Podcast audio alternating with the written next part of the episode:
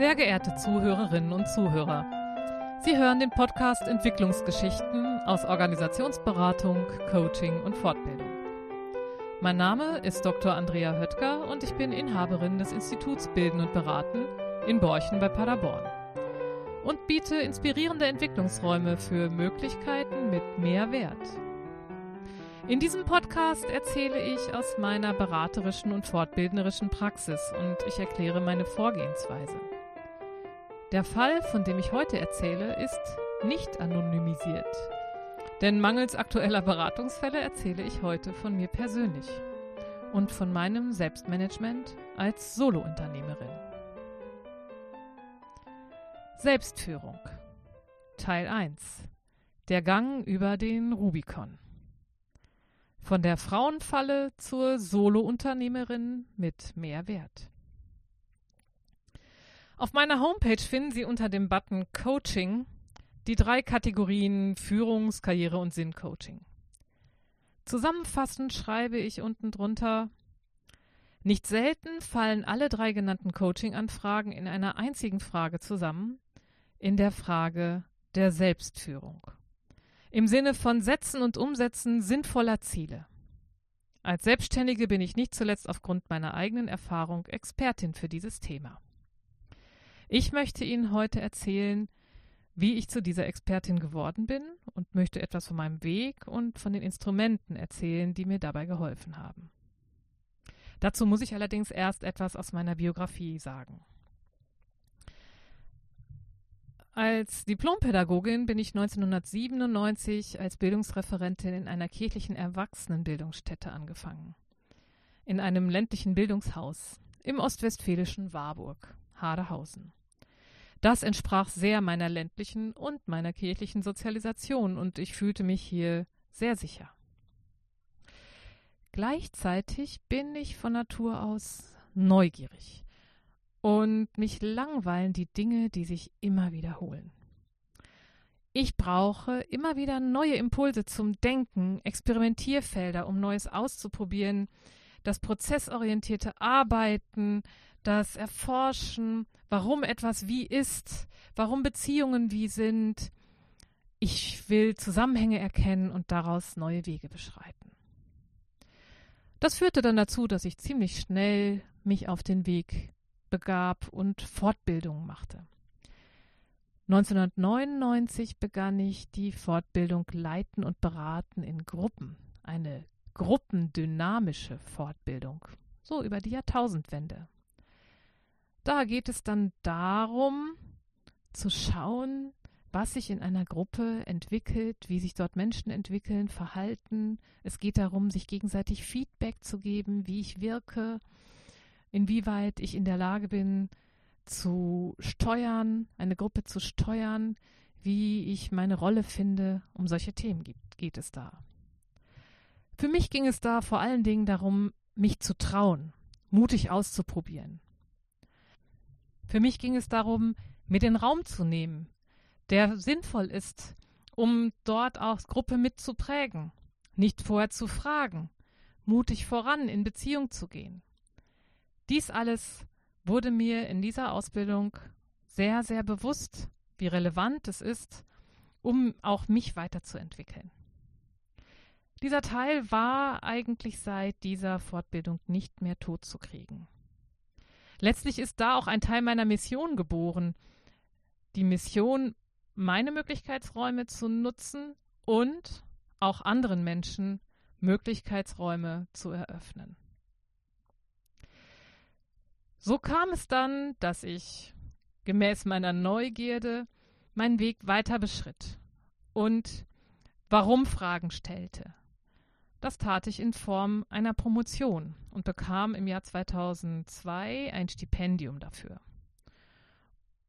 Und nicht zuletzt auch aufgrund der Erfahrung in der Gruppendynamik stieg ich aus aus diesem System, diesem ländlichen kirchlichen System der Erwachsenenbildungsstätte, um neue Erfahrungen sammeln zu können.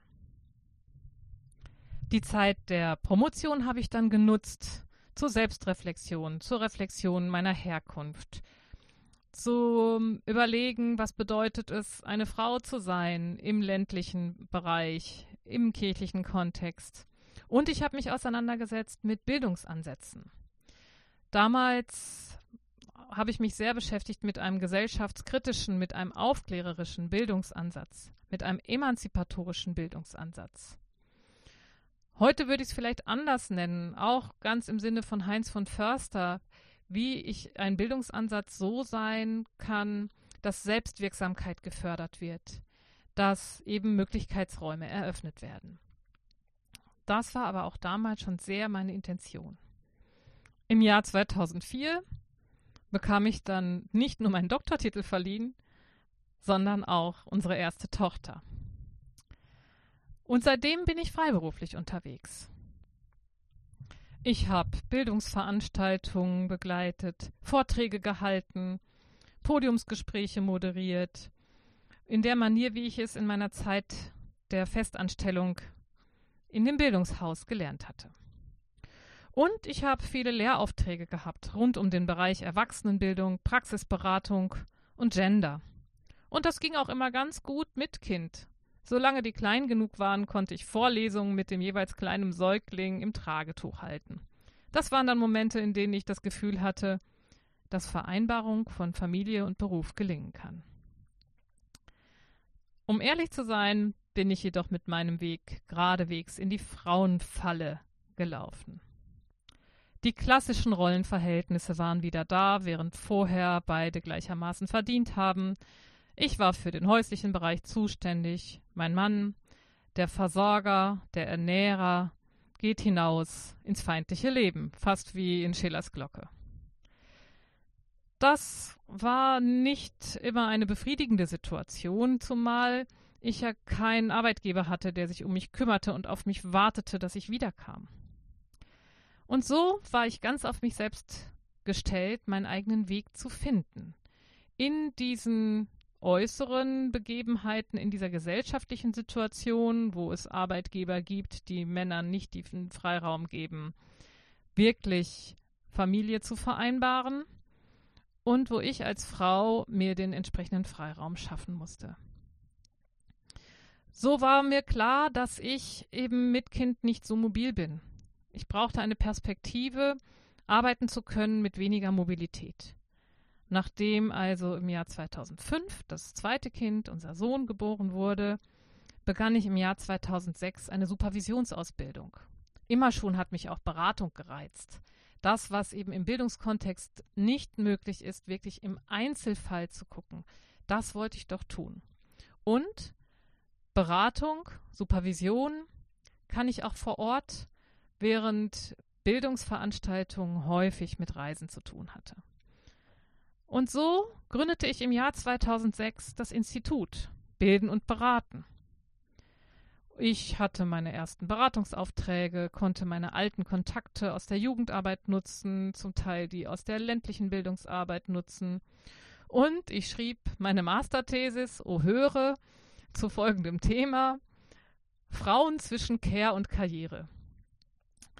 Ja, da habe ich wohl sehr viel über mich selbst geschrieben über die gesellschaftlichen Bedingungen, die es braucht, damit eben es eine Gleichberechtigung gibt zwischen Frauen und Männern im Hinblick auf Karriere, aber auch auf Care. Und habe mich beschäftigt auch mit dem Habitus, diesmal mit dem weiblichen Habitus, mit der symbolischen Gewalt, wie Pierre Bourdieu es nennt, die darin liegt, dass Frauen und Männer quasi unbewusst immer wieder die gesellschaftlichen Geschlechterrollen reproduzieren und die Machtverhältnisse reproduzieren. So ist es tatsächlich, wenn ich heute darauf schaue, auf die Worte, die ich damals im Jahr 2008 geschrieben habe, fast schmerzhaft zu sehen, wie sich das bewahrheitet, dass es neben einer, einem individuellen Spielraum und Möglichkeitsraum tatsächlich auch eine gesellschaftliche Kraft gibt, die wir gemeinsam nur aufbrechen können, wenn wir zunehmend Bewusstsein schaffen. Und auch das ist nach wie vor eine Triebfeder von mir in meiner Arbeit, Bewusstsein zu schaffen. Bewusstsein zu schaffen für gerechte Möglichkeiten in dieser Welt. Und was ein wichtiger Satz in meiner Masterthesis ist, ist, dass der öffentliche Raum wesentlicher Schlüssel ist für die Aufwertung weiblicher Tätigkeiten. Das beinhaltet natürlich vor allen Dingen, sich zu zeigen, rauszugehen mit den Dingen, die auch Frauen wichtig sind. Nicht nur im Privatbereich klein, klein zu wirken oder vielleicht ein wenig des weiblich-sozialem zu verberuflichen, sondern wirklich damit sichtbar zu werden. Und das ist natürlich für mich als Freiberuflerin immer auch eine wichtige und große, aber auch sehr schwierige Aufgabe gewesen, dies zu tun. In der Zeit meiner Anstellung war ich häufig gefragt, auf großen Kreisversammlungen Vorträge zu halten. Da muss man sich auch zeigen und muss vor 500 Leuten Vorträge halten. Das war für mich nie ein Problem, das habe ich sogar gern gemacht. Aber meine Rolle war eindeutig klar. Ich war quasi gesandt von dieser Erwachsenenbildungsstätte. Das heißt, ich musste nicht mit meiner eigenen Person mich dort bewerben, ins Spiel bringen, quasi konkurrieren ähm, und musste mich zeigen. In einer Form, wo ich sage, liebe Leute, ich kann das hier am besten. Ich will euch was sagen. Ich habe etwas für euch. Das war für mich ein Qualitätsunterschied, der mir immer schon sehr, sehr schwer fiel. Der aber jetzt für mich als Selbstständige absolut notwendig war, es zu lernen. Wirklich den Weg in den öffentlichen Raum zu wagen. Nicht nur in den Raum des sowieso schon vertrauten Umfelds, wo es auch klar war, dort würde ich nicht genug Geld verdienen können, um mich wirklich als Selbstständige halten zu können. Gern erzähle ich eine kleine Anekdote, um zu dokumentieren, wie schwer mir das jedoch fiel, deutlich in den öffentlichen Raum zu treten. Im Jahr 2008 nämlich hatte ich eine Vertretungsstelle an der Universität Bielefeld als wissenschaftliche Mitarbeiterin im Bereich pädagogische Beratung. Und ich hatte eine Mitfahrgelegenheit, die mich immer nett nach Hause brachte. Und mit der sprach ich darüber, dass ich jetzt gedenke, ein Praxisschild aufzuhängen. Ein Praxisschild. Und ich überlegte, wo soll ich es denn hinhängen? Und wie ich so erzählte, wo man es denn so hinhängen könnte, eher so an die Praxisräume, vielleicht doch nicht ans Wohnhaus, das wäre ja irgendwie auch komisch. Wobei aber das Wohnhaus natürlich direkt an der Straße ist und das, das ist, was sichtbar wäre. Ähm, und ich erzählte so und dann unterbrach mich der freundliche Fahrer und sagte, hör mal, Andrea, jetzt sag mal ehrlich, soll man das Schild sehen können oder nicht? Da fühlte ich mich sehr ertappt. Denn tatsächlich fiel es mir schwer, diese Entscheidung zu treffen, das Schild so aufzuhängen, dass es jeder sehen konnte. Dass jeder sehen konnte, dass ich Supervisorin DGSV bin und dass ich einen Doktortitel hatte. Und das im Dorf. Ja, das war offenbar eine Herausforderung für mich, die es galt zu überwinden wo es mir Gott sei Dank heute gelungen ist, selbstbewusst damit aufzutreten. Und ich möchte gerne davon ein wenig erzählen, wie mir das gelingen konnte. Denn ansonsten hatte ich ja viele Dinge mit in die Wiege gelegt bekommen, die es mir leicht machen, selbstständig tätig zu sein. Die Selbstdisziplin im Alltag, die Tagesstruktur, die Lust an der ständigen fachlichen Weiterentwicklung, das Lesen, Fortbildung und so weiter und so fort. Aber mich als Profi zu zeigen, Dinge zu fordern, vielleicht auch mal störend aufzutreten, ja, das war immer noch meine Herausforderung. Was war eigentlich der störende innere Anteil? Und jetzt komme ich zu dem letztlich Selbstcoaching-Anteil daran. Mein störender innerer Anteil. Ich habe mich auf die Suche gemacht. Was ist es, was mich so zurückhält? Da kamen mir natürlich meine alten Sprüche aus der von früher in den Sinn, die alten Weiblichkeitssprüche. Ich glaube, wenn ich die jetzt hier aufzähle, dann können die jüngeren Hörerinnen gar nichts mehr damit anfangen, mit so Poesiealbensprüchen wie ja, Bescheidenheit ist eine Ziehe oder sei wie das Pfeilchen im Moose, so sitzt dann bescheiden und rein und so weiter. Aber tatsächlich ist es genau diese Grundhaltung, die eingepflanzt war.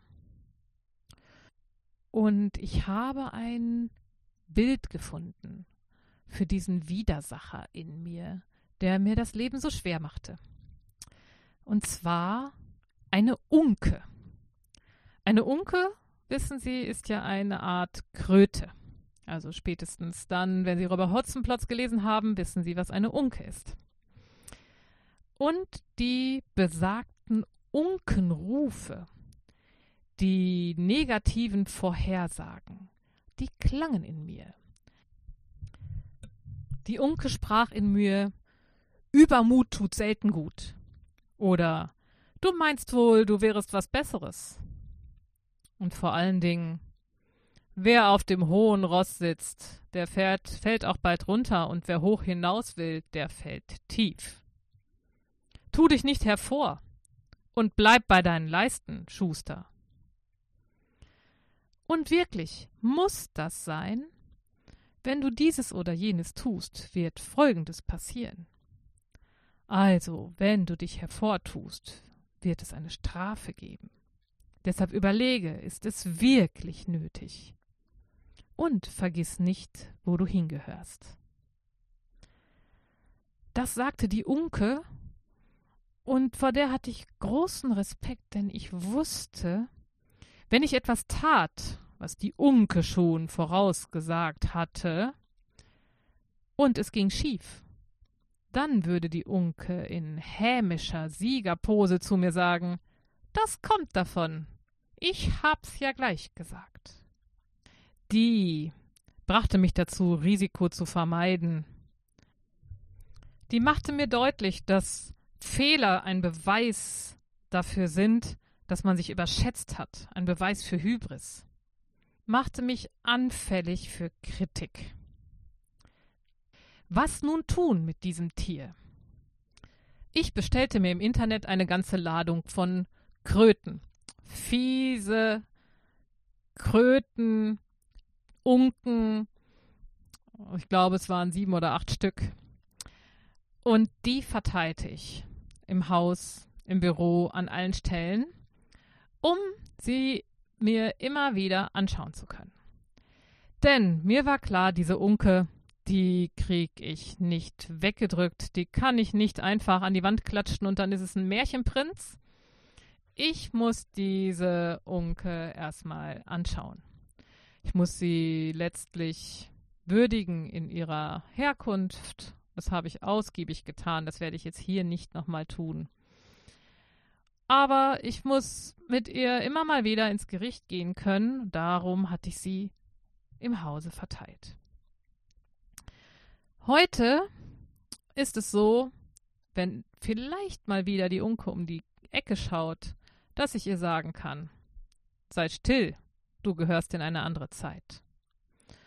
Und ich habe sie umgedeutet. Denn die Kröte, die Unke, ist auch ein Symbol für Metamorphose, für Wandlung. Sie ist auch ein Symbol für Reisende. Und letztlich, das wissen wir alle sprichwörtlich, ist die Kröte Symbol für die Kröten im Portemonnaie. Also für den Schutz des Geldes. So konnte ich die Unke integrieren, hab sie entlarvt, ich kann mit ihr ins Gespräch gehen. Das war jedoch nicht allein ausreichend, um letztlich den Rubikon zu überschreiten hin zu einem zu einer neuen Qualität von sich zeigen. Und dazu möchte ich gern im nächsten Podcast mehr erzählen, nachdem Sie nun schon so einiges wissen über meine Vita, über den inneren Widersacher und über das Ziel. Sie werden in der nächsten Folge noch etwas hören können über Maya Storch und die Intention, die es braucht, um über den Rubicon zu gelangen. Sie werden noch etwas hören über Bullet Journaling als eine Möglichkeit, die Ziele in einen operativen Alltag zu übersetzen. Und Sie werden noch etwas hören über das Ikigai, die Möglichkeit, ein Geschäftsmodell zu installieren. Falls Ihnen diese meine Geschichte gefallen hat, erzählen Sie ruhig anderen davon. Vor allen Dingen hören Sie nächstes Mal wieder rein. Abonnieren Sie meinen Podcast, um noch mehr zu hören und auch hoffentlich nach Corona wieder andere Entwicklungsgeschichten zu hören aus Organisationsberatung, Coaching und Fortbildung. Und wenn Sie weiteres über mich erfahren wollen, dann schauen Sie auf meiner Website nach oder schicken mir eine Mail. Die Kontaktdaten finden Sie in den Show Notes. Es grüßt Sie Ihre Andrea Höttger.